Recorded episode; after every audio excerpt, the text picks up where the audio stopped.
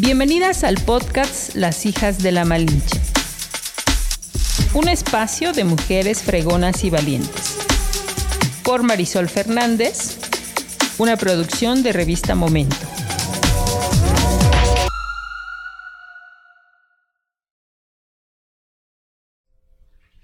Hola, ¿cómo están? Pues les saludo una vez más desde nuestro estudio donde grabamos el podcast Las hijas de la Malinche.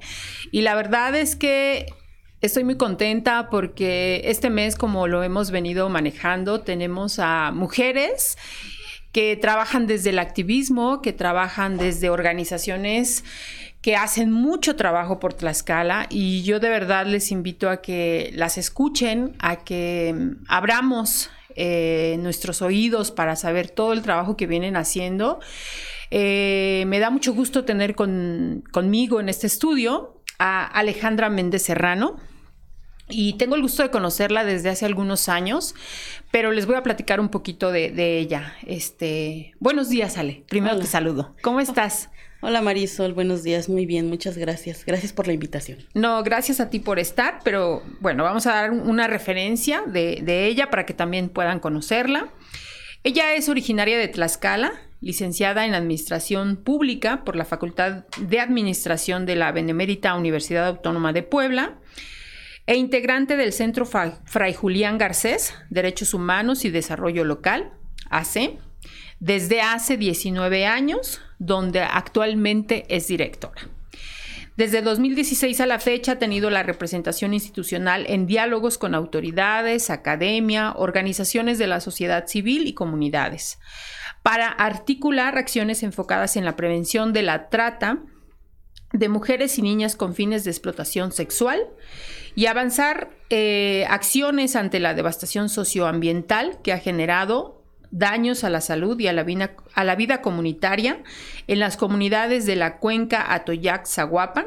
Asimismo, se ha posicionado en espacios nacionales e internacionales como el Tribunal Latinoamericano del Agua, el Tribunal Permanente de los Pueblos, espacios de articulación en torno a los derechos humanos en Alemania y desde diversas redes como la Red Nacional de Afectados Ambientales o las organizaciones de la Iniciativa Popular contra la Trata de Personas.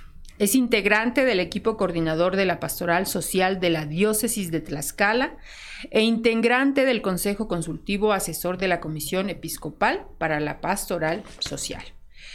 Pues bienvenida, Ale. Todo esto es parte de tu vida. De, estoy leyendo desde los últimos pues 20 años, toda una vida conociendo desde dentro todo este trabajo que vienen haciendo. Te agradezco mucho por estar con nosotros. Muchas gracias, Marisol, también. Muy a gusto de estar aquí. Muy bien. Pues antes de entrar en materia, yo quisiera eh, mencionar que estamos eh, y continuamos. Agradezco mucho a Hyundai que se suma con nosotros a formar parte de nuestras marcas que están patrocinando este programa. Hyundai Apizaco conmemora a las mujeres este mes y lo hace con increíbles promociones. Si estás pensando en cambiar de unidad, trae tu vehículo a evaluar este 19 de marzo de las 12 a las 2 pm y recibe un facial totalmente gratis. Recuerda que solo Hyundai te garantiza la mejor experiencia. Agenda tu cita por WhatsApp al 241-689-0310 y en Facebook Encuéntranos como arroba Hyundai Apizaco. Muchísimas gracias Hyundai por acompañarnos en este proyecto de Las hijas de la Malinche, un espacio para mujeres. Y bueno, vale, pues ya me decías en, antes de iniciar que vienes del sur de nuestro estado. ¿Cómo fue tu niñez? Del surponiente. Del surponiente. ahí del municipio de Nativitas, de la comunidad de San Rafael Tenanchica, concretamente. Mi niñez, bueno, mi niñez fue una niñez eh, bonita, difícil también. Yo soy, yo tengo cuatro hermanos y dos hermanas. Yo nací, yo soy la mayor de las mujeres. Nací ah. después de tres hombres y luego nací yo, y luego nació otro hombre, y luego las dos niñas. Entonces, mi posición familiar fue un poco difícil, porque pues fui criada en un ambiente tradicional, patriarcal, y eso siempre em, por un lado fue muy bonito porque con mis hermanos, sobre todo los hombres que son con los que más conviví, pues pudimos eh, aprendí mucho de ellos, ellos aprendieron conmigo, crecimos juntos y nada, ¿no? Pues era muy inquieta de por sí, siempre fui muy inquieta y siempre fui muy cuestionadora con mi mamá y con mis hermanos y con mi papá y con todo el mundo era muy, cuestionadora. ¿Cómo qué tipo de cuestiones incomodaban a la familia? pues siempre estamos... Eh, digamos, transversada, transversalizadas por el patriarcado. Entonces, nacemos en una sociedad que ya nos asigna roles, ¿no? Entonces, eh, digamos, las actividades siempre más fuertes o más interesantes son para ellos y las actividades del cuidado de la casa y todo el, todo el tema de, de, de servir a ellos, pues está asignada a las mujeres, ¿no? Claro, justo es la palabra que te iba a decir, servir. Sí, ¿no? Estás al servicio de ellos y difícilmente puedes opinar eh, o, cuestionar. Em, y yo siempre preguntaba por qué. siempre decía, pero ¿por qué yo tengo que hacer esto? ¿Por qué yo tengo que atenderlos? ¿Por qué yo, eh, sin embargo, bueno, pues ahí en el seno familiar una asumía como el rol que te iba tocando o que te asignaban, no que te tocaba, sino que te asignaban. Y bueno, pues ya, este, cuestionaba, siempre cuestioné, claro, pero bueno, viviendo en el seno familiar, pues siempre una tiene que adaptarse claro. en esas condiciones en las que vive, ¿no? Sí, uno cuestiona, pero al final sigue uno, eh, pues, em, acatando las reglas y, las líneas que hay en una casa, ¿no? Porque, porque aun cuando uno cuestione, que seguramente tú lo hacías y, alzabas la voz, y seguramente muchas no alzamos la voz, solamente lo piensas porque dices, bueno, como por qué yo no puedo este, hacer esto, pero sí tengo que hacer esto, ¿no? Claro, claro, porque siempre es, digamos, tampoco se me permitía cuestionar tanto, ¿no? O sea, yo sobre todo con mi mamá luego le decía, pero mamá, ¿por qué? ¿Por qué esto? ¿Por qué no? Entonces mi mamá como que hacía una expresión de, ay, hija, así como, ay, como, ¿qué hice, no? Este, pero nada, pues siempre fui muy inquieta también, fui muy inquieta. Eh, me gustaba mucho jugar con mis hermanos, me gustaba mucho la escuela también, me gustaba mucho ir a la escuela. Sí. Este, me encantaba ir. Híjole, imagínate cómo hubiera sufrido, cómo hubiéramos sufrido ahora en esa pandemia en donde dos años. Sí, hubiera sido terrible, ¿no? Este, yo la verdad eh, agradezco, pues, siempre a la gente que encontré desde niña, em, que me ayudaron mucho, ¿no? Y me, ayudaron como a ir encauzando cosas, como a ir em, sanando cosas también. ¿Qué em, estudiaste en tu comunidad? Pues la primaria, solo hay primaria, kinder y primaria. Yo estudié el kinder y la primaria ahí, un año de kinder entonces, porque el kinder recién se había abierto, entonces un año de kinder. Y... ¿Todavía te tocó? Sí, todavía me tocó. a mí no. ¿No? no, Sí, a mí me tocó kinder y, primaria. El kinder y la primaria son solo las escuelas que hay en la comunidad y de allá tuve que salir al, al municipio de al lado, Tepetitla, a cursar la, la secundaria y la mm. prepa en Nativitas y luego me fui a Puebla a estudiar la, la licenciatura, ¿no? Como que fue siempre una querencia de estudiar, ¿no? ¿Y, te quedaba mejor Puebla o, o, por qué elegiste irte a Puebla? Eh, me quedaba un poco más retirada Puebla, pero mi hermano, un hermano eh, un año mayor que yo, él estudió en Puebla, él es contador, y como que esa como esa querencia, ¿no? Bueno, además él siempre decía que esa era una de las mejores universidades y yo siempre creyendo en mis hermanos. Claro. No me fui para allá, ¿no? Pero siempre fue así como eh, querer estudiar en esa universidad y pues hice examen y me quedé y, ahí estudié. ¿Y, y por qué fue tu elección sobre esta, esta facultad, bueno, específicamente en la carrera de administración pública? Mira, en realidad yo quería estudiar administración de empresas. Mm. Este, yo quería estudiar administración de empresas. Bueno, yo te digo, yo me crié en, un, en una comunidad pequeña, con muchas carencias, lo cual no nos permitía salir a otros lugares. Irme a Puebla fue todo un desafío, salir a otra ciudad, a otro lugar que no conocía, que nunca había ido. Entonces llegué, eh, me formé en la fila ahí en el polideportivo, pasé a las mesas, la señorita que me atendió eh, puso el código mal, en lugar de poner la E, puso la P. Y yo no me di cuenta hasta que salí. Entonces, eh, además, la web siempre tiene un nivel impresionante de solicitudes para ingresar, entonces eran filas enormes. Yo quise volver a entrar para rectificar y me dijeron que no, que después en la carrera.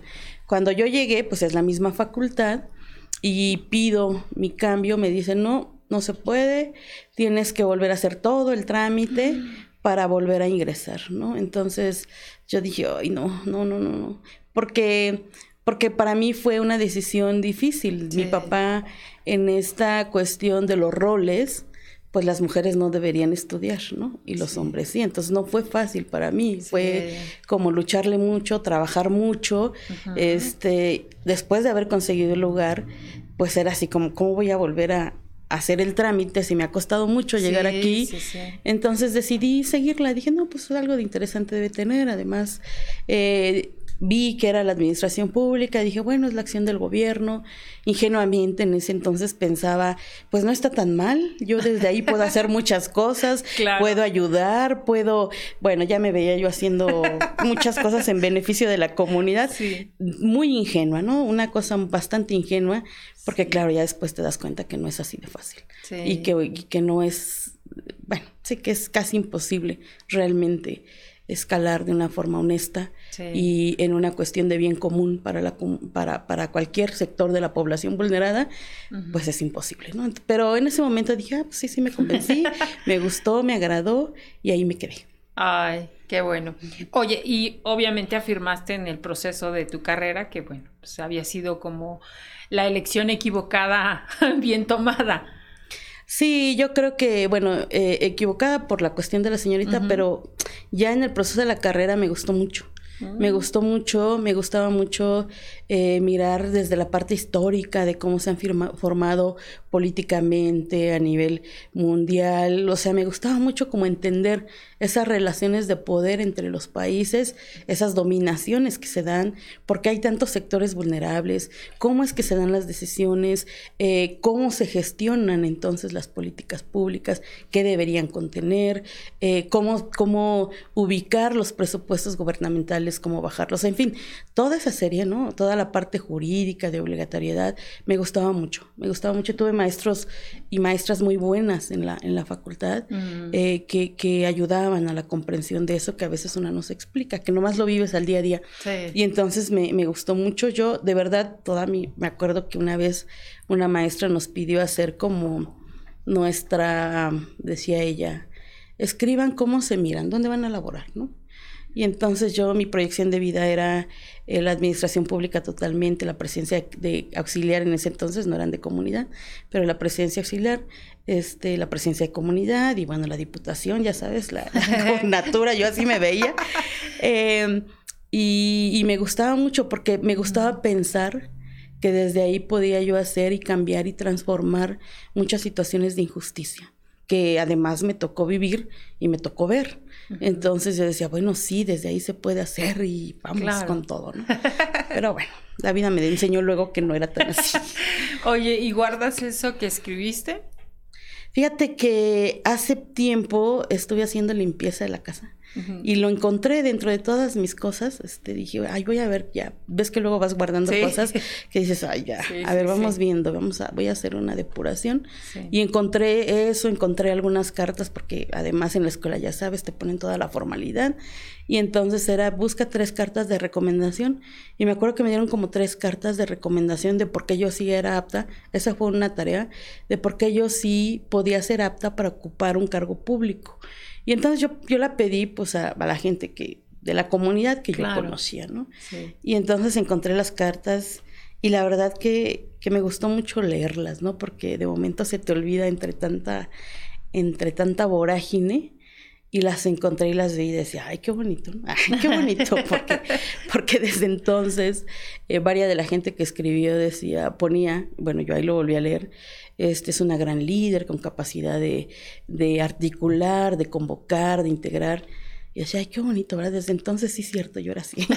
Pero no, ya, ya las deseché, yo dije, bueno, ya, este, eh, quedan en la vida, por supuesto, pero ya también. Para mí, yo digo, en, la medida en que una va sanando también sus propias heridas, una también va soltando eh, todo eso que, que, has vivido. ¿no? Bueno, pero en esta búsqueda, porque de alguna manera yo también creo que si tú escribes y dices en dónde te quieres ver, no estás ahí, Ale, pero estás al frente de una organización que me parece es la más importante en Tlaxcala, en un trabajo que obviamente está respaldado por toda una investigación, no es a la ligera, ni, ni vamos a hacer esto de a ver qué pasa, ¿no? Sobre un tema que, o varios temas que afectan a nuestro estado, ¿no? Y entonces, insisto, no eres presidenta municipal, no eres la diputada, este, en este momento tampoco eres la gobernadora, pero dirigir una organización como la que tienes me parece que tiene todo un trabajo que vale reconocerse.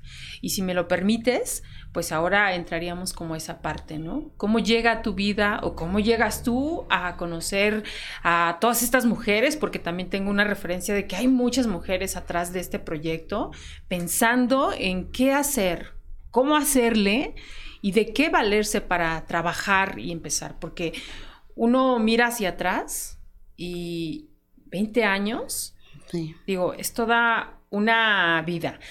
Y además he de, comentarlo, Ale, porque eso también es importante para nosotros y creo que también para ustedes.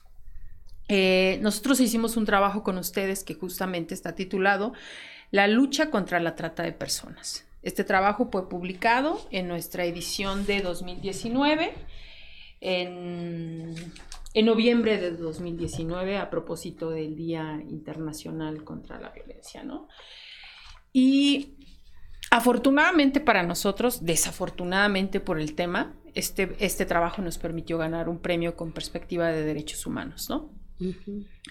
Y yo me acuerdo perfectamente cómo escuchaba esta entrevista, Ale, y, y, de pronto no sabía en qué, en qué pararme para analizar. Y digo en qué pararme porque mientras transcurría la entrevista, escuchaba y escuchaba, y no era una cosa, era otra, y seguía otra. Y yo decía, híjole, aquí es donde vivimos, en este estado en donde hay una problemática muy grave, ¿no? Que también ustedes aquí lo comentan en este trabajo. Eh, por muchos años también, o por lo menos en estos 20 años que estamos hablando de que de tres administraciones, cuatro administraciones más o menos, que también de pronto eh, lo han ignorado. O sea, está ahí como, sí existe, pero, pero no sé, no sé cuál es la palabra, no es importante. Entonces, a mí me gustaría, Ale, que entráramos a este tema y justamente que tú me dijeras, yo insisto, ¿cómo llegaste tú? ¿O quién llegó primero? ¿Tú con ellos o ellos contigo? ¿Cómo se dio esta, este encuentro? Pues mira, yo em, dentro de mi querencia de, de transformar las situaciones de injusticia y de la violencia hacia la mujer con mayor fuerza, porque, porque eso era lo que yo viví en carne propia, porque lo vivió mi madre y porque lo vivieron las mujeres a mi alrededor. Mis tías, mis primas, era muy común eh, sentarte en una charla y entonces oír cada historia que yo lo que te cuestionaba, pero ¿por qué? ¿Por qué no hacen nada? ¿no? Como que yo no, no alcanzaba a entender por qué. Y entonces llegó un sacerdote a la comunidad, el padre Rubén, que ya trascendió de este mundo hace este, dos años ya. El padre Rubén García Muñoz llegó a la comunidad.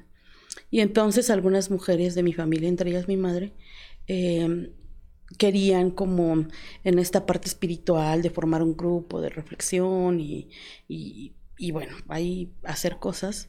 Este Em, digamos que una condición que le pusieron a mi mamá es que alguien de nosotras, sus hijas, la acompañara. y realmente nosotras teníamos mucha, em, digamos, no era nuestra, no era nuestro fuerte esos espacios. Pero yo dije, bueno, yo te acompaño, mamá. Y fuimos.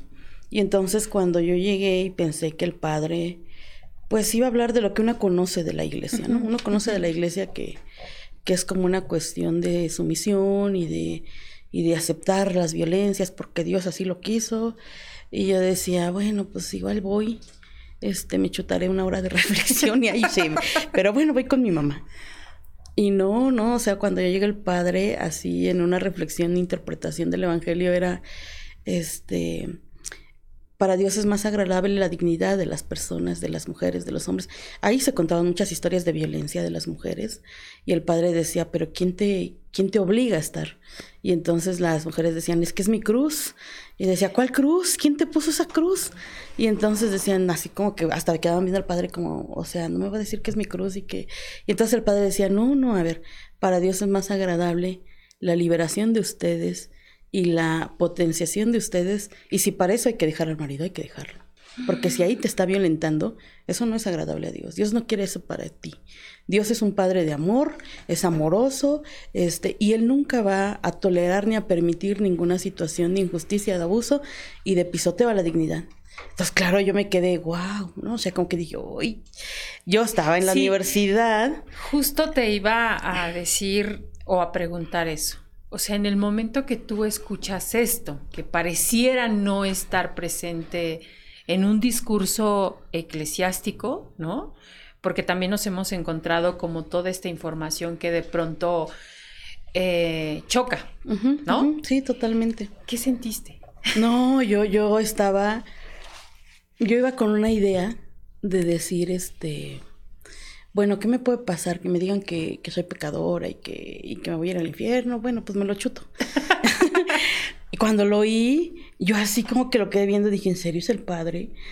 Y ya, ¿no? O sea, a partir de ahí, pues claro que me interesó seguir yendo, porque él, además de la Biblia, que era, un, era el tema de formación permanente, además él acercaba varios textos, textos de la teología de la liberación, textos de académicas, de científicos, que ayudaran, él decía, era en el método que hasta la fecha en el Julián utilizamos, el ver, o sea, mirar la realidad, iluminarlo con algún texto bíblico o de la doctrina social de la iglesia, pero también con textos científicos que ayuden a comprender esa, esa realidad y luego el actuar, qué vamos a hacer para transformar esto, ¿no? Eh, evaluar lo que estamos haciendo para luego celebrar los logros. Entonces, me, me, me latió muchísimo la forma como el padre abordaba. Yo estaba en la universidad, antes, además, yo me había metido a hacer política, bueno, a, más que hacer política, a impulsar un proyecto de un partido político, porque mi aspiración sí era esa. No ganó, y entonces yo me vine a la parte de la, a, a estos grupos de reflexión y como que ahí el padre empezaba ya con un proceso de formación de cuáles eran los sistemas de dominación que hacían que las situaciones de injusticia concretas como las vivíamos, dónde se estaban tomando las decisiones en la élite mundial. Entonces, a mí me acuerdo que me mandaba y decía, bueno, a ver, tú, tú vete a formar, va a haber un curso de teología política, vete a formar. Entonces yo me acuerdo que fui a uno y entonces se abordaba toda la parte de política económica y, las decisiones mundiales, el G7, G20, el modelo económico. Entonces estaba bien padrísimo, porque además era mirar ahí sí la historia de salvación y lo que Dios quiere desde otra mirada totalmente, ¿no? Y entonces este, yo decía, ah, pues Poniéndonos en otro escenario, ¿no? Totalmente, o sea, en un escenario de dignidad de personas, de pueblos, de comunidades, de respeto, de valor y de que cualquiera puede realizarse plenamente si quiere. O sea, que Dios nos dotó, Él siempre nos decía, Dios nos dotó a todas y a todos de dignidad, de pensamiento, de corazón. Tú decides si decides desarrollarte plenamente o los escondes. Él decía, son tus talentos. Tú decides esconderlos o decides eh, potenciarlos. Así nos decía todas las personas que yo. Y decía, este, pero Dios no quiere la injusticia jamás. Dios no es un Dios caprichoso, Dios es un Dios de amor. Eso ténganlo siempre claro. Y un Dios de amor significa que te va a respetar y te va a dotar de, de las capacidades y te va, y te va, y te va a respetar en la decisión que te quieras. Te deja tan libre que tú, en tanto que eres imagen y semejanza de Dios, puedes potenciar todas esas habilidades. Entonces yo fui a esos cursos y bueno, ya en esa parte, ya en las parroquias, se empezó a hacer un diagnóstico eh, de los rostros sufrientes de Dios en la diócesis. O sea, ¿dónde estaban esas realidades hoy ahora que dolían a la sociedad y que había que hacer frente. Y recuerdo que iba, venía gente de la Pastoral Social del Sur, Tenancingo, Acuamanala, Yometla, San Pablo del Monte, Zacatelco, em, iba gente de, pues, de mi comunidad, o sea, la parroquia Nativitas de Tepetitla, de, de Apizaco, de, o sea, venían de varios lugares, gente de varios lugares, y entonces empezaron a hacer una lista mediante un diagnóstico participativo, eso te estoy hablando en 2001, de cuáles eran esas realidades. Ahí en la parroquia donde yo estaba, además de otra gente, pues ya empezamos ahí a aportar eh, cuál era la, las realidades que vivíamos. En la zona de allá, sobre todo, donde, de mi parroquia, pues se habló mucho de violencia hacia las mujeres, pero se habló sobre todo de los daños a la salud por la contaminación de la cuenca de la Toya los graves problemas de leucemia, insuficiencia renal, púrpura en niños, niñas, personas adolescentes, adultas. Eh, y de este lado se hablaba de prostitución. En ese entonces no sabíamos que era trata, pero es que en nuestro pueblo hay prostitución y ahí las mujeres se prostituyen y son rostros sufrientes. Y salieron varias problemáticas, pobreza, migración, desempleo, eh, en fin, ¿no? Salieron ocho problemáticas. Fe y cultura, decían, pues el papel de los fiscales dentro de las iglesias, que ya no está haciendo un papel de servicio, sino de poder. O sea, utilizan ese espacio para llegar a la población y luego ocuparlo como trampolín político. Y había que trabajar en el servicio, la participación ciudadana de decir a la gente no se informa por quién está votando ni cuál es el proyecto y luego no tiene capacidad de pedir rendición de cuenta a sus gobernantes, sino solo se queda en emitir un voto y cree que con eso es la participación política desde entonces digo, hay que trabajar en ello, en fin. Y así surge el centro, o sea, el Fray Julián surge así. Hay un diagnóstico de enero a noviembre en las parroquias, eh, cada mes había asambleas y me acuerdo que fue una asamblea de la pastoral social en Acuamanala justamente, donde se presenta el diagnóstico y en asamblea las comunidades definen la creación de este centro, el Centro Fray Julián Garcés, como una institución que pudiera apoyar a las comunidades frente a estas problemáticas que claro. ¿no? Eh, que, pudiera captar o más bien integrar a su equipo de trabajo gente de tiempo completo, eh, eh, profesionalizada, que pudiera prestar ese servicio.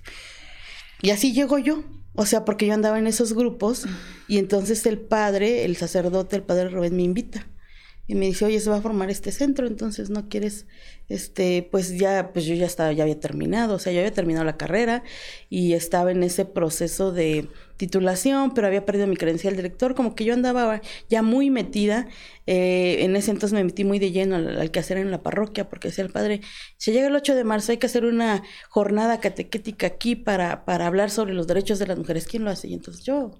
¿Y quién hace lo del Día Mundial del Medio Ambiente? Yo. O sea, a mí ya, ya, estaba, pero bien encarrilada ahí.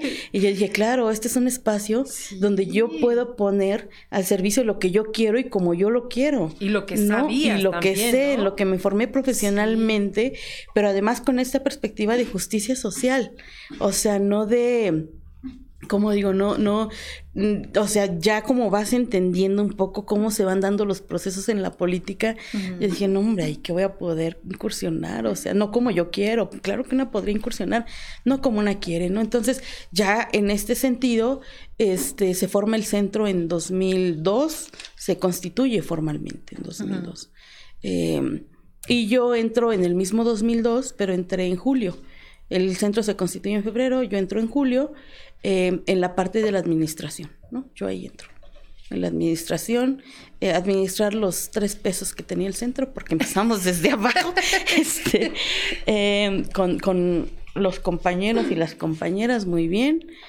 Y así empecé en el Fray Julián, así llegué, con todo el ánimo, con toda la injundia de querer levantar ese espacio que prometía mucho, sobre todo para para, con un objetivo que era el bien común. Claro. La justicia social y un objetivo colectivo, muy colectivo, ¿no? No de individualidad, sino de colectividad. O sea, fue un momento de 11 meses para discernir por dónde y cómo concretar el centro. Y entonces la acción del centro no es en sí misma, sino es con esos grupos de las comunidades. Y tiene que responder a esos grupos de las comunidades. Y desde entonces y hasta ahora trabajamos frente a estas dos problemáticas, la trata de mujeres y niñas con fines de explotación sexual, que luego ya supimos que era trata, delincuencia organizada y los daños a la salud. Empezamos entonces, nuestro objeto como Centro Fray Julián Garcés, sobre todo es el fortalecimiento del sujeto social, el sujeto comunitario Es decir, que la gente eh, se vaya formando y vaya eh, siendo sujeta de derechos para hacer frente a cualquier violación a derechos humanos dentro de su comunidad, en los términos cristianos como les llamamos, pues es actuar frente a estos rostros sufrientes que hoy, aquí y ahora, están clamando justicia. Entonces es un proyecto colectivo, es, ha sido muy bonito, decimos 20 años, yo misma digo, 20 ¡Ah! años, 20 años de mi vida, o sea, pareciera que ha sido mucho, pero realmente este, no siento los 20 años, ¿no? Y ha sido muy bonito porque, porque ese es nuestro objeto, entonces en el centro está la comunidad, fortalecer esa comunidad y a partir de ahí han sido estrategias que hemos implementado. Una de ellas, pues ha sido la articulación con los científicos y científicas, porque pues sí habría que conocer eh, de manera científica, eh, mediante investigación, pues realmente qué estaba pasando y cómo se dan los fenómenos. Claro. Ahí fue donde ubicamos, fue la primera publicación o de las primeras publicaciones e investigaciones que hicimos con algunas investigadores e investigadores del CISDER de la web. Para ubicar que pues era trata, era delincuencia organizada, era explotación sexual, eran redes, o sea, era, no era la, la bueno, la gente decía la prostitución, no era prostitución así como facilita, ¿no? Sino la trata. Nos metimos a la investigación de ubicar cómo estaban los marcos normativos y jurídicos y de política pública. El delito no estaba tipificado, no había política pública para atender. Eh, entonces hicimos toda una propuesta de tipificación del delito en el Código Penal mediante toda una organización ciudadana comunitaria. Recolectamos firmas, íbamos a las comunidades. Eh, el primer libro se llama Un grito silencioso porque se conocía en el sur pero no se conocía en todo el estado de que esa problemática estaba ocurriendo en nuestro estado. Te estoy hablando del 2002, 2003.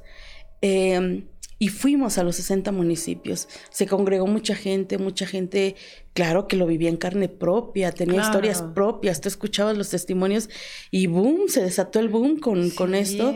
Y entonces eh, se aliaron, se alió mucha gente, organizaciones, ahí surgen las organizaciones impulsoras de la iniciativa popular, se congregan de iglesia y de no iglesia, pero sí querer hacer frente a una problemática, se tipifica el, el delito, metimos la propuesta en 2006 al Congreso del Estado, en 2007 estuvimos en todo un proceso de incidencia y de y de petición de que se aprobara, se aprobó el delito. En 2008 el gobierno del estado dice, bueno, no, son casos aislados, no es tan grave, no es cierto, no pasa. Eh, contrata a una investigadora de fuera, a la doctora Patricia Olamendi, que ya viene, hace la investigación. Ese episodio lo recuerdo perfectamente. Y la verdad es que me parece impresionante. Justo esa parte que, que relatas en el trabajo que nosotros publicamos. Perdón que te interrumpa. pero, pero a mí me parece importante, Ale, porque de verdad, eh, yo insisto, el trabajo que ustedes hacen es un trabajo respaldado por gente profesional, ¿no? Investigado, ¿no? Que eso también es importante. Y lo lamentable de todo esto es que sea una organización civil la que descubra un término que no podía aceptar un gobierno, que todavía también creo que cuesta, ¿no? Hablar y aceptar, pero es un trabajo invaluable el que han ustedes realizado con todas estas comunidades que de pronto, como tú decías, claro que, que mujeres empezaron a decir, bueno, pues creo que yo soy parte de este problema que hay, ¿no? Involuntariamente ahí estaba, ¿no? Pero sí, este, eh, discúlpame que te haya interrumpido y quisiera que sí nos platicaras ese episodio tan importante y creo que tan determinante para que alguien también de fuera viniera a confirmar la gravedad del problema que vivíamos en Tlaxcala. Sí, pues la doctora Patricia Olamendi hace la investigación hace una encuesta de percepción en el estado de dónde las personas de los municipios ubicaban que existía la trata. Lugares de captación, lugares de explotación, lugares de enganche, lugares de resguardo. Y ella desde el 2008 dice, en 23 de los 60 municipios la gente percibe que hay una problemática de trata. Además, ella eh, tiene acceso a los expedientes de la Procuraduría de Justicia del Estado. Y ella dice, es gravísimo, porque las mujeres dieron nombres de tratantes, direcciones de tratantes, lugares de explotación, rutas para la explotación, lugares de resguardo, y la Procuraduría lo dejó solo en actas circunstanciales. Ni siquiera empezó una averiguación previa. Cuando estaba configurado el delito para hacer la averiguación previa, y, peor aún, yo digo, peor aún, o sea, a las mujeres las regresaron a su casa, sin ninguna protección, sin ninguna protección. Eh, decía ella misma, esas mujeres yo creo que no viven. Ya no viven porque, claro, los tratantes saben dónde están. Claro. Y por supuesto que fueron a poner la denuncia y sin ningún resguardo, ninguna protección. O sea, ella misma decía, está, es, es gravísimo. Cuando ella empezó a hacer la investigación, eh, nos vino a preguntar pues lo que sabíamos. Y ella misma nos decía, pero ella misma nos decía, yo pensé que exageraban. Y vengo a decirles que la situación es más terrible de lo que ustedes me están diciendo. Decía, yo, yo entrevisté a tomadores de decisiones, em, a, personas de primer nivel que toman las decisiones en el gobierno y tienen una actitud patriarcal, misógena, este, machista, eh, porque dicen que a las mujeres les gusta, que las mujeres se bajan los calzones por una caguama, que las mujeres eh, se lo buscan porque andan de locas en los en los bares, ¿no? Y entonces fue terrible. Entonces ella vino y nos dijo, pídanlo vía la ley de acceso a la información, pídanlo. Eh, y si no se los dan, me invitan a un foro, yo vengo y lo hago. Y efectivamente lo pedimos y claro, el gobierno en turno se reservó la información y entonces la invitamos a un foro y ella vino a denunciar. Eh, ella dice, no me importa, aunque yo haya firmado una cláusula de confidencialidad, no me importa porque esto está terrible. Claro. Y claro que reafirmó y entonces al gobierno no le quedó otra más que decir, bueno, sí, está bien. Y entonces a ella misma la contrató para hacer la ley, una propuesta de ley. Em, que, que, fue con aporte también de la sociedad civil en este conocimiento que hemos venido adquiriendo de poder también insertar algunas cuestiones dentro de la ley. Eh, se aprobó la ley, la ley contempla la creación de un Consejo Estatal como el órgano que tiene la facultad de implementar política pública para atender esta problemática. Preside la Secretaría de Gobierno, pero la integran nueve instituciones gubernamentales del Poder Ejecutivo, además del Tribunal Superior de Justicia y algunos otros eh, entes que el mismo Consejo quiere invitar. Y además de la participación de cinco organizaciones de la sociedad civil. Nos invitan a participar, además a otras cuatro organizaciones que venían dentro de las organizaciones impulsoras de la iniciativa popular, nos invitan a ser parte del consejo. Eh, nosotras en un primer momento como centro dijimos, no, los consejos consultivos siempre sirven, es como mucho esfuerzo y realmente sirven para simular y avalar cosas. Pero claro, como no somos en nosotras mismas, trajimos la consulta con los grupos comunitarios y ahí se dio una discusión eh, bastante enriquecedora y decidieron que sí teníamos que participar en el Consejo que deberíamos ir porque era un espacio ciudadano ganado y porque teníamos que hacer presencia y voz. Y bueno, pues nos mayoritaron, no, nos, dieron el mandato y fuimos al consejo. Eh, pusimos sobre la mesa y bueno, y siempre ha habido una cerrazón tristemente gubernamental. Creo que el Estado y quienes, quien, el Estado, el gobierno más bien, eh, quienes de manera, no importa el partido que quede, no importa la administración que quede, la actitud es la misma permanentemente.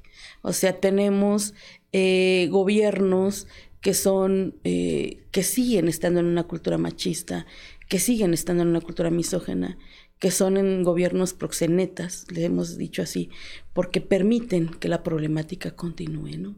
Y los testimonios son aterradores, son mujeres, niñas que tienen 12 o 13 años, que de un día para otro ya tienen 19 con documentación falsa, eh, que son obligadas a tener hasta 30 o 40 relaciones sexuales por día, que son, que en el mecanismo de enganche pues funciona el enamoramiento, pero... Eh, a veces cuando las mujeres quieren salir simplemente son golpeadas, amenazadas con sus hijos, con sus familiares. O sea, realmente es un modus operandi terrible que desde el 2004, cuando se dio el primer caso en Tlaxcala con la familia Carreto, y hace días recientemente que salió la sentencia de los Meléndez Rojas en, Nueva York, una mira, miras el modus operandi y es el mismo. Y entonces te preguntas por qué hay una cerrazón del Estado, por qué hay una eh, omisión o tal vez colusión, no lo sabemos, eh, de no querer asumir estas políticas públicas que lleven a erradicar. Para nosotras hemos visto que la atención es muy importante, pero tiene que haber prevención. Claro. Llegar a la trata eh, es una forma extrema de violencia. Antes de llegar a la trata se permitieron muchas violencias, muchas violencias hacia las mujeres. Se permitió también el privilegio de los hombres en esta eh, actitud patriarcal, porque terminan siendo violentadores, terminan violando a una mujer, pero creen que, eh, que lo pueden hacer porque pagaron. Entonces, justo esto que te hablaba hace rato de entender cómo el sistema económico nos cosifica a todos, nos pone como cosas y no como personas, como cosas que pueden dar una ganancia y entonces las mujeres se cosifican y en la medida, no importa si tienen 30 o 40 relaciones sexuales, no importa si están en su periodo menstrual porque las obligan a ponerse eh, esponjas con, con vinagre para que puedan seguir en ese negocio, entonces no importa porque lo, lo que importa es la ganancia. Y entonces, desde este lado del centro, sé que es utópico, pero lo que buscamos es el respeto a la dignidad de las personas, de mirarnos como personas, como seres humanos, como comunidades, de manera organizada, como colectivos. Y esa es la apuesta que, podamos ir avanzando en erradicar la trata de mujeres y niñas. Eh, con los científicos y científicas hemos logrado eh, avanzar en la comprensión de cómo se da el fenómeno y hemos construido propuestas de política pública, propuestas de política pública que lleven a atender esta realidad local en Tlaxcala. Aquí estamos hablando eh, de proxenetas, que educan a, sus hijos proxenetas y de una producción de proxenetas. Entonces, eh, hay que atender eso. Nosotras hicimos un modelo educativo para trabajar en escuelas, porque en escuelas secundarias, y creemos que se debe impulsar una política educativa que lleve a erradicar esta problemática. Hay que trabajar las violencias de todos y de todas, y hay que resignificar el sentido de ser hombre. ¿No? Hay que trabajar mucho las masculinidades alternas, de construir eso en lo que se ha ido construyendo en el patriarcado, de esos privilegios de construirlo para empezar nuevas relaciones con ellas. En la secundaria eh, se está formando la personalidad y es cuando las chicas son muy vulnerables a ser captadas por las redes de trata y ellos también para ser parte de las redes o para empezar a consumir cuerpos. Claro. Y es importantísimo. Llevamos seis años piloteando ese modelo educativo eh, y estamos en diálogos ahora con la nueva administración, una vez más, eh, para ver o para, para implementar un programa educativo desde el nivel kinder hasta el nivel eh, universitario. No solo con los y las estudiantes, sino con los padres y madres de familia, con los maestros y maestras, con todos ellos, porque porque en la medida que vas trabajando las violencias, eh, o todas las formas de violencia y vas desestructurando en un proceso continuado, lo que luego ha ocurrido y hemos visto eh, que se anuncian talleres como si con un taller fueras a cambiar toda esa realidad. Se necesitan procesos continuados. Un taller, eh, dos talleres, una capacitación. Bueno, una capacitación lo que te da son em, poder manejar términos, pero en un cambio de vida. Y lo que requerimos son cambios de actitudes y en ese sentido, eh, pues desde la sociedad civil hemos avanzado, exigido, investigado, propuesto, llegamos con propuestas concretas, llegamos con, con, con, acciones concretas. Ahora mismo a la actual gobernadora hemos entregado un programa estatal eh, que contempla todo su periodo gubernamental en acciones de prevención, de atención, investigación, judicialización y de Contraloría Social. Y ahí están, porque no se trata, nosotros decimos, no se trata de decir solo qué acciones realizamos, sino más bien cómo esas acciones que se están realizando van modificando los patrones de conducta y van disminuyendo la trata de mujeres. Y eso hay que medirlo. Eso lo hemos visto nosotras con los grupos que trabajamos. Ahí de verdad que en las escuelas secundarias donde hemos implementado, los chicos y las chicas van eh, ubicando las violencias y se van ya incluso...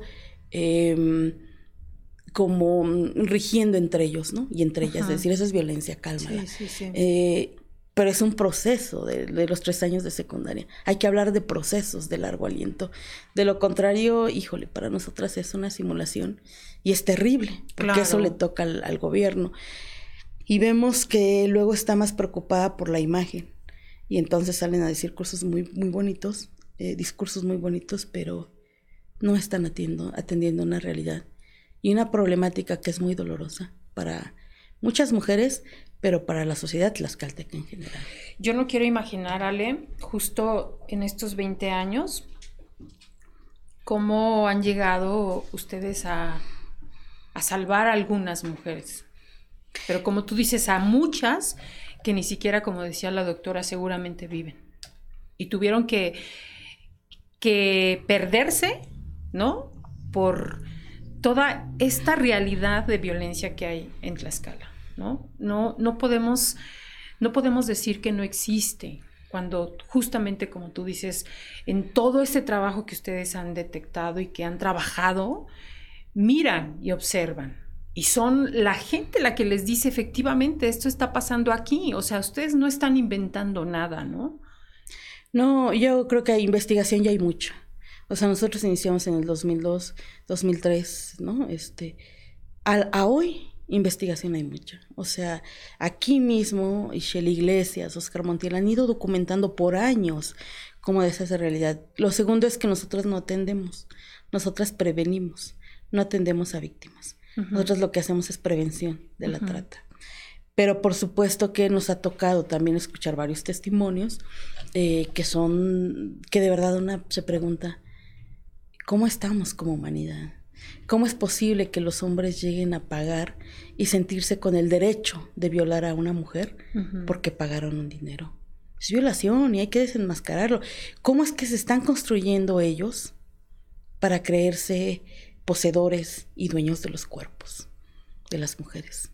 Para podernos dominar. Hay que desestructurar eso.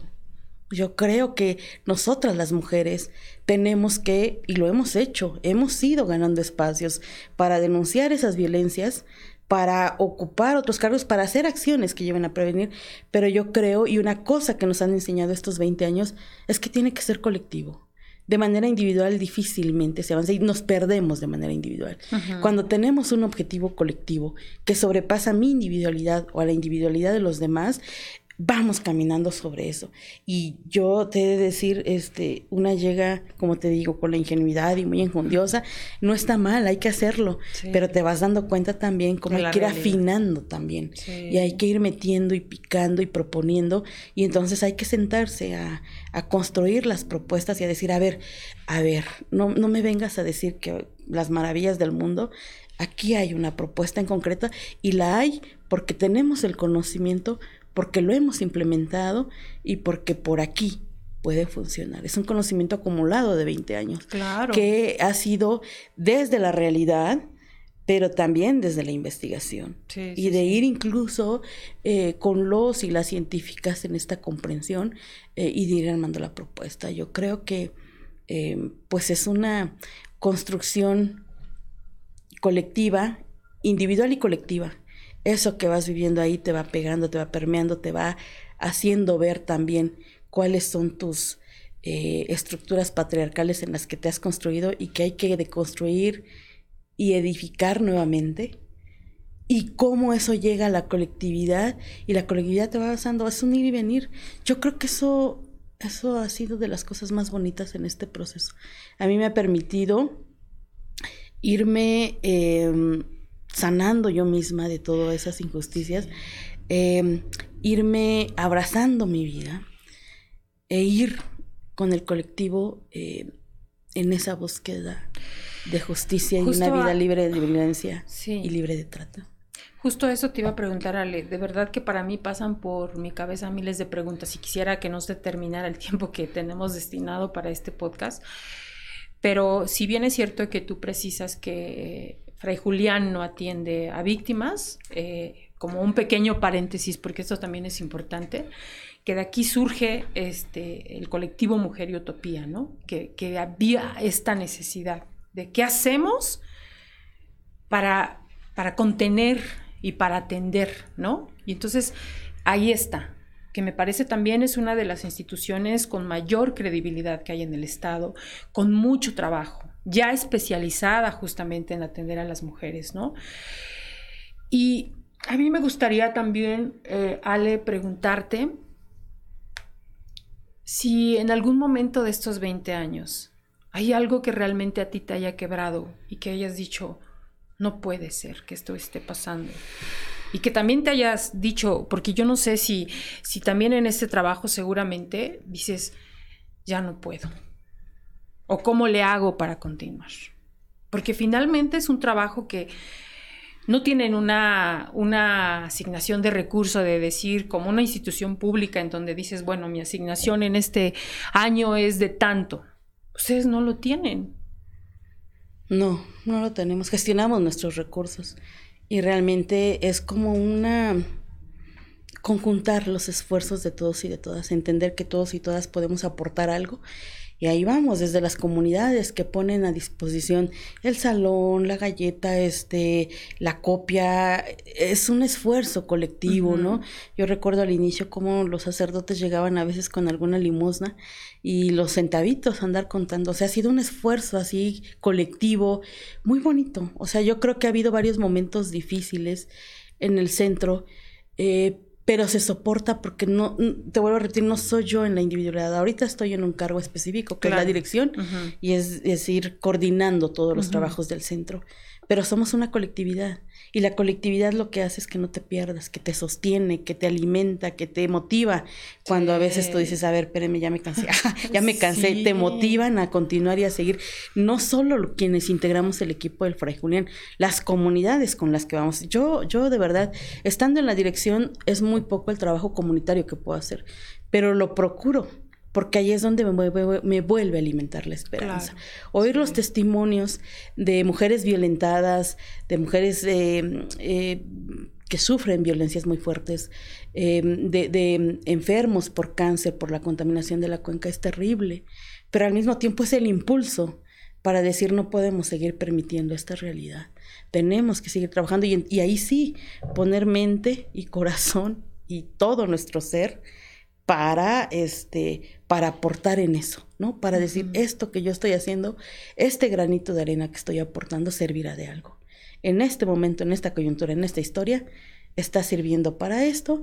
Mm, sé que cuando yo me muera, este, espero que no sea pronto, pero no sabemos, pero sé que cuando yo me muera, no voy a transformar la realidad de trata, no por lo menos no, no la voy a erradicar, ¿no? Porque hay un montón de factores, pero sé que contribuí y sé que quien viene atrás podrá decir hay esperanza y hay posibilidad de que esto pueda cambiar y esto pueda transformar. Y eso es lo que nos sostiene. Eso es lo que nos sostiene el proyecto colectivo y el bien común. La búsqueda de ese bien común y de volver a resignificarnos como personas y no como objetos de valor. ¿no? Entonces, em, pues sí, en este tiempo siempre es complicado. Es complicado desde en lo individual, desde la deconstrucción en la que fuimos formadas por el patriarcado.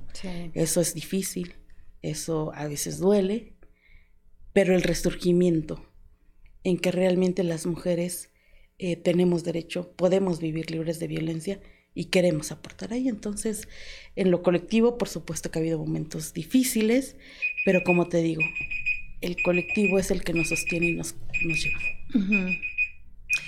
Ale, ¿Qué, viene? Eh, nos queda poco tiempo y me gustaría no dejar de hacer las preguntas que tenemos aquí de nuestras ya tradicional, eh, como la parte final de cartas. ¿Qué, hay este año en, en Fray Julián? ¿En qué están trabajando? Digo, yo sé que trabajan en mucho, pero hay algo en específico en lo que estén este, como muy, como una meta muy específica.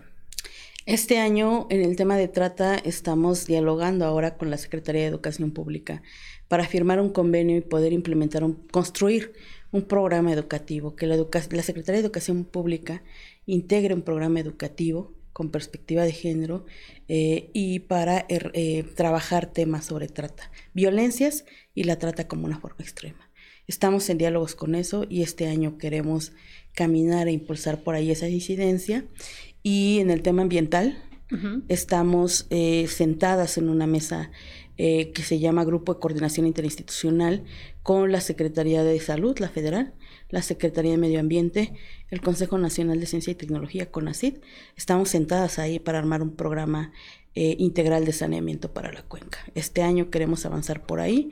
Se nos han también aprobado dos convocatorias del, del CONACYT, del Programa Nacional, los Programas Nacionales Estratégicos, con un equipo de científicos y científicas, eh, abogados, antropólogos, biólogos, ingenieros, este, agroecólogos, eh, en fin, es un grupo multidisciplinario y con conocimiento de las comunidades implementar esos proyectos para un saneamiento de la cuenca. Este año, este año y los tres años próximos por ahí seguiremos caminando.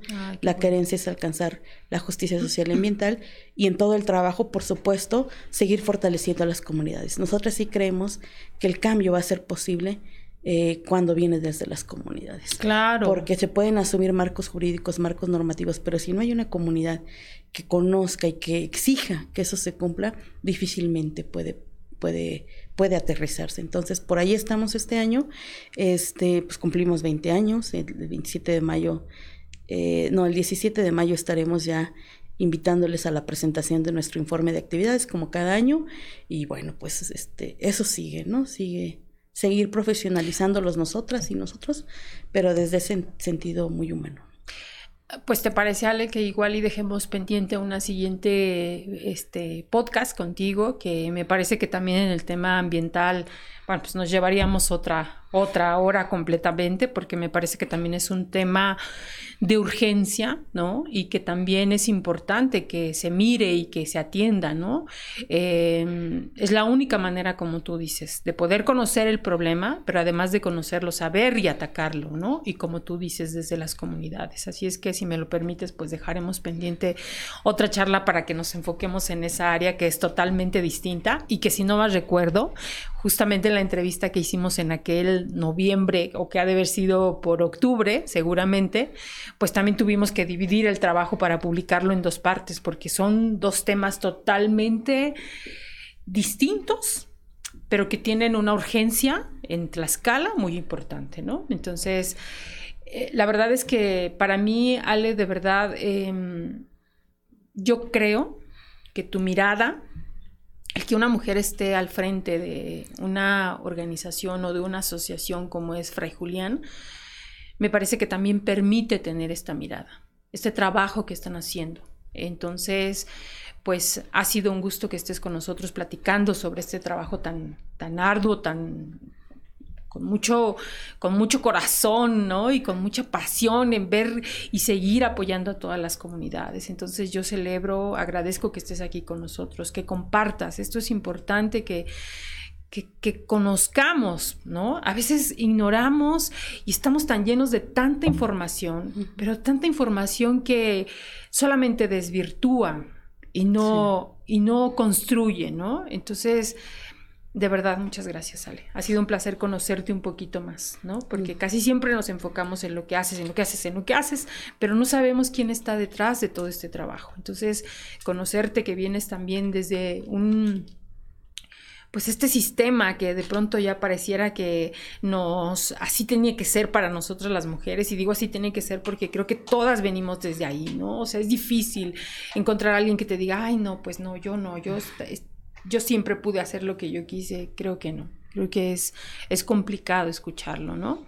Pero si me permite, Sale, déjame hacer solamente una pequeña pausa para, para seguir con, ahora sí, con nuestras cartas. Eh, me gustaría mandar saludos a Lupita Morga, a Blanca Rugarcía González, a Paula Vázquez, a Luis Ángel Carro. Muchas gracias por sus saludos, sus comentarios en redes sociales, en, en Las Hijas de la Malinche. De verdad que este crecimiento que, estamos teniendo es gracias a ustedes, gracias por compartir a, las mujeres que están con nosotros. Ese es el objetivo, de que conozcamos qué están haciendo, de que eh, escuchemos desde su, su trinchera cómo es el trabajo que están haciendo las mujeres hoy en día. Y bueno, pues obviamente también nosotros no podríamos estar aquí sin el apoyo y sin la ayuda de nuestros patrocinadores, como también es La Suculenta, que está en calle Lilla y Ortega número 70 en Tlaxcala Centro. Eh, son una cantina familiar donde pueden ustedes tomar la bebida que decidan y ellos ponen la botana muy mexicana. El concepto es que por cada bebida que consumas, pues puedes elegir una botana. Cada semana van cambiando las botanas. Y recuerden que lo importante es que es un ambiente totalmente familiar Por la mañana pueden ir ustedes a desayunar. Eh, la verdad es que es un lugar bastante amplio. Ahora con estas medidas que se toman, pues es importante también cuidarlas y es un lugar bastante recomendable. También, bueno, pues ya les había platicado, este es el producto del que yo les hablo de ProEdge suero hidratante.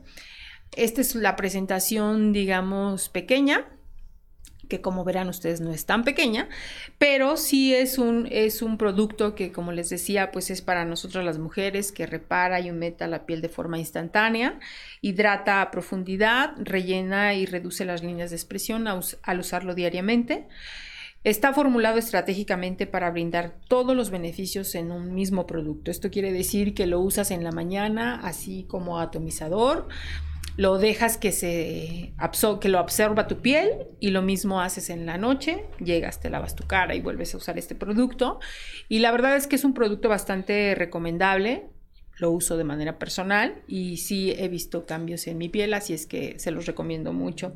Pueden seguir en Facebook e Instagram como arroba proh-skincare ¿Dónde puedes encontrar los puntos de venta. De hecho, nosotros tenemos aquí por si se les ofrece.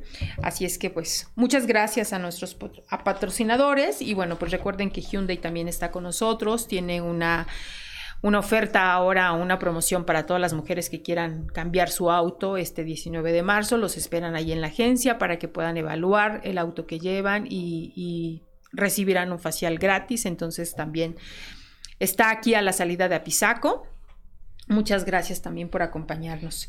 Y bueno, Ale, regresamos contigo. Em, hay unas cartas que nosotros hemos tenido para nuestra parte final de nuestra entrevista. Tú puedes escoger la que quieras, de donde quieras, de en medio, de abajo, de la primera, de la segunda, la que quieras. Y ya, nos vamos a, vas a ir respondiendo. Entonces, la que tú decidas, me la pasas para que yo le dé lectura. Ok. Dice... ¿Han cambiado tus metas de vida? No. no, yo creo que una cuestión que, que, a muy corta tuve como muy claro fue eh, trabajar eh, por desestructurar estas injusticias, que lo ves no solo en las mujeres, en cualquier ámbito. Y yo siempre dije, eh, por lo que ya habíamos hablado, lo que yo haga, quiero que sea para abonar en una sociedad más justa. Entonces, no, no ha cambiado mi meta en la vida. Al contrario, creo que la voy afianzando cada vez más. Se va afinando, pero sigue siendo la misma. Sí. Qué bueno, Ale. A ver, otra pregunta. Ok. Dice, ¿has tenido que sacar a alguien de tu vida? ¿Y por qué? Híjole. pues yo creo que han ha habido personas que he tenido que sacar de mi vida porque justamente por esto, porque no abonan en un proceso de construcción y de liberación, eh, digamos, de, una vivencia libre de violencia, ¿no? Entonces, sí ha habido personas que, que una dice, bueno, ya, gracias a Dios. ¿No? Porque no, no te ayudan en ese proceso que, en el que vas creyendo. Yo creo que las personas también que están a tu alrededor es porque apuestan y creen en eso mismo que tú vas construyendo. Y aquellas que no, pues eh, se alejan. ¿no? Se alejan y, también una dice, bueno, ya hasta aquí, de aquí vamos poniendo distancia porque no estamos coincidiendo en, esto que, en lo que estamos creyendo, ¿no? Claro. Este, eh, para mí también una cuestión es que lo personal es político y, siempre lo, lo, lo, tengo muy claro. Entonces, en todos los ámbitos de mi vida, con quien no coincidimos en, ese, en esa apuesta política, pues no sé, sí, vamos relegando. Muy bien. Qué bueno, porque no es tan fácil. Pareciera que es sencillo, ¿no? Pero es también parte de los procesos en los que estamos aprendiendo y creciendo, ¿no? Porque yo no dudo que seguramente eh, para muchas es como difícil, ¿no? Alejarse o sacar o quitar a alguien que no construye contigo, ¿no? Que no coincide, ¿no? Sí, yo creo que también eso es una construcción y un cargo que nos ponen. De que tienes que asumir y aceptar y, y bueno, hay un término que, que, luego dicen es empático. Entonces, que ser empática y a veces se confunde con que ser empática tienes que aceptar esa. Y entonces dices, a ver, espérame, vamos ubicando. entonces, sí, yo creo que, pues sí, yo diría eh, agradecida con la vida por esto que me ha permitido vivir. Ay, qué bueno, Ale. nos, da, nos da chance para una más, Ale. A ver, escoge otra más. Vamos una de cada lado. Sí, sí, sí. Ok. Dice, mm, de las personas con las que pasas tiempo, ¿quién saca tus mejores cualidades? Uy, hay mucha. Yo creo que mi familia es una de ellas. Mi familia, mis hermanos, hermanas, mis sobrinos, sobrinas, mis cuñados, más bien mis cuñadas, eh, mi papá, mi mamá, por supuesto que ellos, mis sobrinos, sí, sacan lo mejor de mí. Eh, mis compañeros de trabajo también, este, pues con la gente con, la que convivimos en las comunidades también. Yo creo que hay, hay mucha gente que, que saca lo mejor de mí. Sí, siempre. Son unas dosis, como tú decías, de, de, de, continuar, ¿no? Y de decir, vale la pena donde estoy. Y a veces en los detalles más sencillos, ¿no? Ahí es donde dices, ay, sí, cierto. Este, yo creo que todos esos espacios y todas esas gentes, mis amigas, por supuesto. Eh, ¿Eres muy amiguera? Soy muy amiguera, eh, sí. Bueno, eh, ahora a veces por porque estoy muy volcada esto, a veces me, me, pierdo, pero sí me gusta ser amigos y amigas. Claro que tengo mis amigos y amigas más, sobre todo amigas más como mi círculo pequeño, con la que puedes compartir la vida, mostrarte cómo eres, incluso llorar con ellas y luego decir, a ver, ¿no? Y también de, de, ese lado, eh, también te pueden apapachar, pero también te pueden regañar y te pueden, y te, a ver, bájale, o sea, como ubicar, ¿no? Con quien te vas acompañando para ir construyendo y para ir incluso este, dialogando formas de pues de que, como te decía, ¿no? De, construir, de construirse y reconstruirse, a veces es muy doloroso y difícil. Entonces, con ese círculo de amigas son con las que luego nos sostenemos y vamos avanzando. Y vamos asumiendo que es posible, que una vida libre de violencia es posible. Claro, seguro que sí. Oye, Ale, a mí me gustaría, eh, además de que tomes otra carta, me gustaría preguntarte justo en esta respuesta que nos das de, de tu familia, ¿cómo te ven ahora? Pues mira, yo creo que eh, hubo un tiempo en que me recriminaban mucho, ¿no? Como, ¿por qué estás en eso? O sea, como, ¿por qué, este... Sí, como de decir, oye, esta hermana salió loca. o sea, como que está, no es media normal.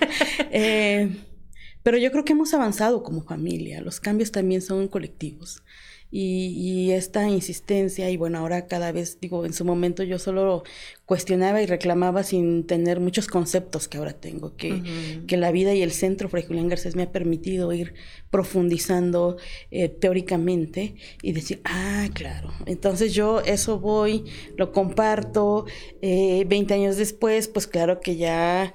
Eh, algo de aprender. algo cayó. Sí, sí, y mi familia yo creo que ve que yo soy feliz estando en el trabajo en el que estoy, que, soy plena, que me desarrollo plenamente y que voy tomando las decisiones que voy queriendo y me apoyan, me apoyan. Este, yo creo que ahora este, he sentido mucho la cercanía y bueno, ellos mismos luego me dicen, sí, hermana o, o sí, hija, ¿no? O sea, sí, cierto, tienes razón. La vida pues va.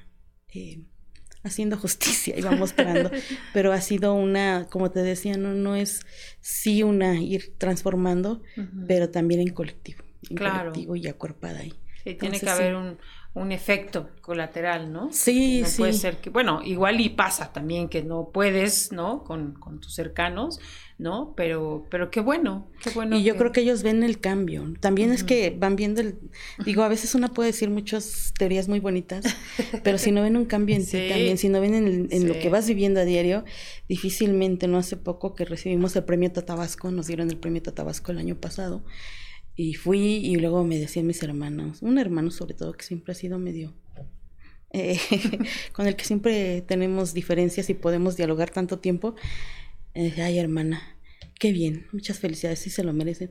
Y, qué bueno que tú has ido transformando y caminando. Entonces, pues está padre. Muy bien, Ale. Otra, otra pregunta. Vamos viendo esta de arriba. Ok. Dice. Ay, dice, ¿qué sientes que te falta en tu vida en este momento? Híjole, ¿qué me falta? No, yo creo que la vida ha sido tan buena. De verdad que ha sido tan buena que me ha permitido crecer en todos los ámbitos de mi vida. me ha permitido transformar situaciones, reconciliarme con situaciones, abrazar mi vida, este, y caminar. Yo, yo diría, hace poco alguien me decía, si pudieras cambiar algo de tu vida, ¿qué sería? Y yo digo nada, ni un ápice, porque yo creo que lo que soy ahora, la que quien soy ahora, es por eso que viví. Y entonces, este, yo creo que ahorita nada. Yo, yo me siento muy plena, muy feliz, estoy muy contenta de estar y hacer lo que, lo que, lo que hago, en donde he apostado. Y yo diría que, híjole, a lo mejor estoy siendo muy, muy egoísta, pero siento que no me falta nada. Ay, qué bueno. Ojalá, ojalá, Ale, que, que muchas mujeres vayamos en ese camino, en decir eso. No, no me falta nada, estoy bien, no necesito eh, pues nada, o sea, pero sentirse en esta plenitud, la verdad que es un trabajo, ¿no? Es un trabajo. Tampoco es de, de, ay, sí, pues ella está bien porque es directora del Fray Julián. Mm. No, no, no, no, no. O sea, es un trabajo, ¿no? Entonces, pues de verdad que yo muy agradecida, Alex, Ale, por coincidir contigo, por coincidir en el trabajo con la revista desde hace algunos años también. Em, celebro todo el trabajo que ustedes hacen porque seguramente sin todo este trabajo que hemos escuchado y que nos podríamos pasar otra hora sin problema hablando y siendo más específicas en cada punto, ¿no? Sí. Eh, muchas gracias. Gracias por todo el trabajo que hacen. Em, seguramente mucha gente está siendo beneficiada con toda esta información que ustedes bajan, ¿no? Bajan a las comunidades, impactan a las comunidades. El trabajo con, los, con la parte educativa ojalá que sí se logre, sería algo extraordinario, porque yo sí también creo que en la educación está carente de muchas cosas, de muchas. O sea, hay tantas materias tan innecesarias cuando podríamos estar trabajando en otras, ¿no? Pero pues ya estaremos platicando, ojalá que así sea. Y a mí me gustaría, Ale, si me lo permites, que tú nos dieras un mensaje, que les dieras un mensaje pues a las mujeres que escuchan estos podcasts, eh, un mensaje que, pueda también ayudarles a acompañarlas en todo este proceso en el que estemos, porque seguramente cada una está en un proceso distinto, ¿no? Pero que sea un mensaje de, pues inspirado para que ellas puedan continuar en este camino que parece de pronto es muy difícil y de pronto no sabemos qué hacer y de pronto no sabemos a quién acudir, ¿no?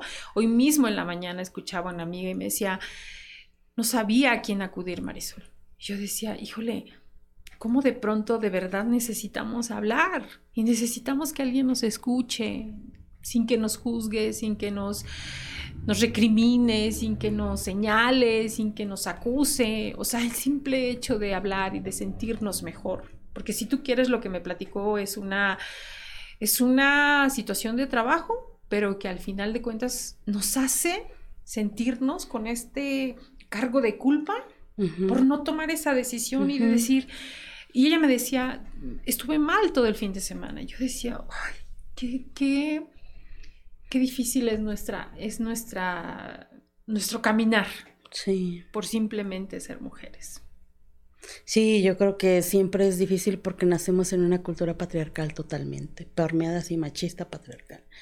Pero yo creo que eh, tenemos que ir descubriéndonos en nuestra esencia de personas de personas eh, y siempre vamos encontrando otras personas que nos van ayudando. Yo creo que a veces las situaciones son bien difíciles, pero siempre hay que pensar qué queremos para nosotras. O sea, tener como en, el, en, la, en la mente qué queremos para nosotras. Para mí para las que están a mi lado, con las que estoy conviviendo, con las que veo a diario, con mi vecina, con la de la cuadra, con qué quiero. ¿Quiero seguir sosteniendo eso o quiero cambiarlo? Y entonces no es imposible, es difícil sí, o sea, difícil, yo creo que todas lo experimentamos, es muy difícil, pero no imposible. Yo creo que hay muchos lugares donde se puede una refugiar, porque a veces es eso, ¿no? A veces yo lo único que quiero es que me escuches, ni siquiera que me digas qué hacer, porque yo ya sé qué hacer, solo que no sé cómo hacer. O sea, no necesito sacarlo para liberarlo y entonces poder hacer. Pues eso, o sea, yo invitaría mucho a la colectividad. Una, un aprendizaje que yo he tenido es la colectividad y ahí una se fortalece y se renueva. Yo creo que todas las mujeres nacimos con, con dignidad, nacimos con, con un valor muy profundo y podemos transformar estas realidades de violencia. Leí hace poco un libro eh, que me gustaba mucho, que lo traía pendiente de Yoconda Belli, que, se llama En el País de las Mujeres, y hay una parte donde dice una, una de, las, de las mujeres este, de, la novela, una tiene su historia de vida y una decide si eh, te victimizas y sigues tomándolo como la peor catástrofe. Estoy parafraseando porque no lo dice tan así. es lo que yo entendía. Este, o lo transformas en vida. O lo transformas para darte vida y para dar vida hacia las demás. Y yo creo que eso luego siempre es difícil por este sistema patriarcal. Pero no hay que tener miedo, hay que aventurarnos, hay que aventarnos, hay que buscar ahí en el centro eh, que estamos en Tlaxcala, pero hay otros colectivos de mujeres donde nos pueden escuchar sin juzgarnos, sino simplemente escuchar para entender. Y hay que tener claro que los sistemas de dominación rebasan las individualidades y se cuelan en lo colectivo. Entonces, es posible, vamos transformando, vámonos queriendo, vámonos ayudando y vamos construyendo colectivamente. Ay, muchas gracias, Ale. Te agradezco mucho.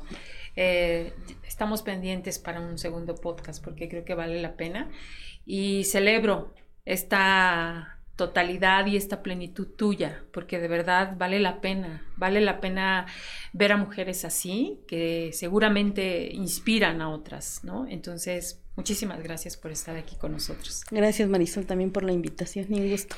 Y muchas gracias a ustedes por acompañarnos en un podcast más de las hijas de la Malinche. La verdad es que estoy muy contenta porque eh, esto nos permite seguir conociendo a más mujeres, a más mujeres de nuestro estado que hacen trabajo invaluable, eh, que son fregonas y valientes, como dice nuestro eslogan. Entonces, de verdad, gracias por continuar con nosotros. No se pierdan nuestro próximo podcast porque seguramente será una mujer extraordinaria como todas las que han pasado por aquí. Gracias también a Vane, gracias también a Fede en producción. Muchísimas gracias, que tengan un excelente día. Bienvenidas al podcast Las hijas de la Malinche. Un espacio de mujeres fregonas y valientes. Por Marisol Fernández, una producción de revista Momento.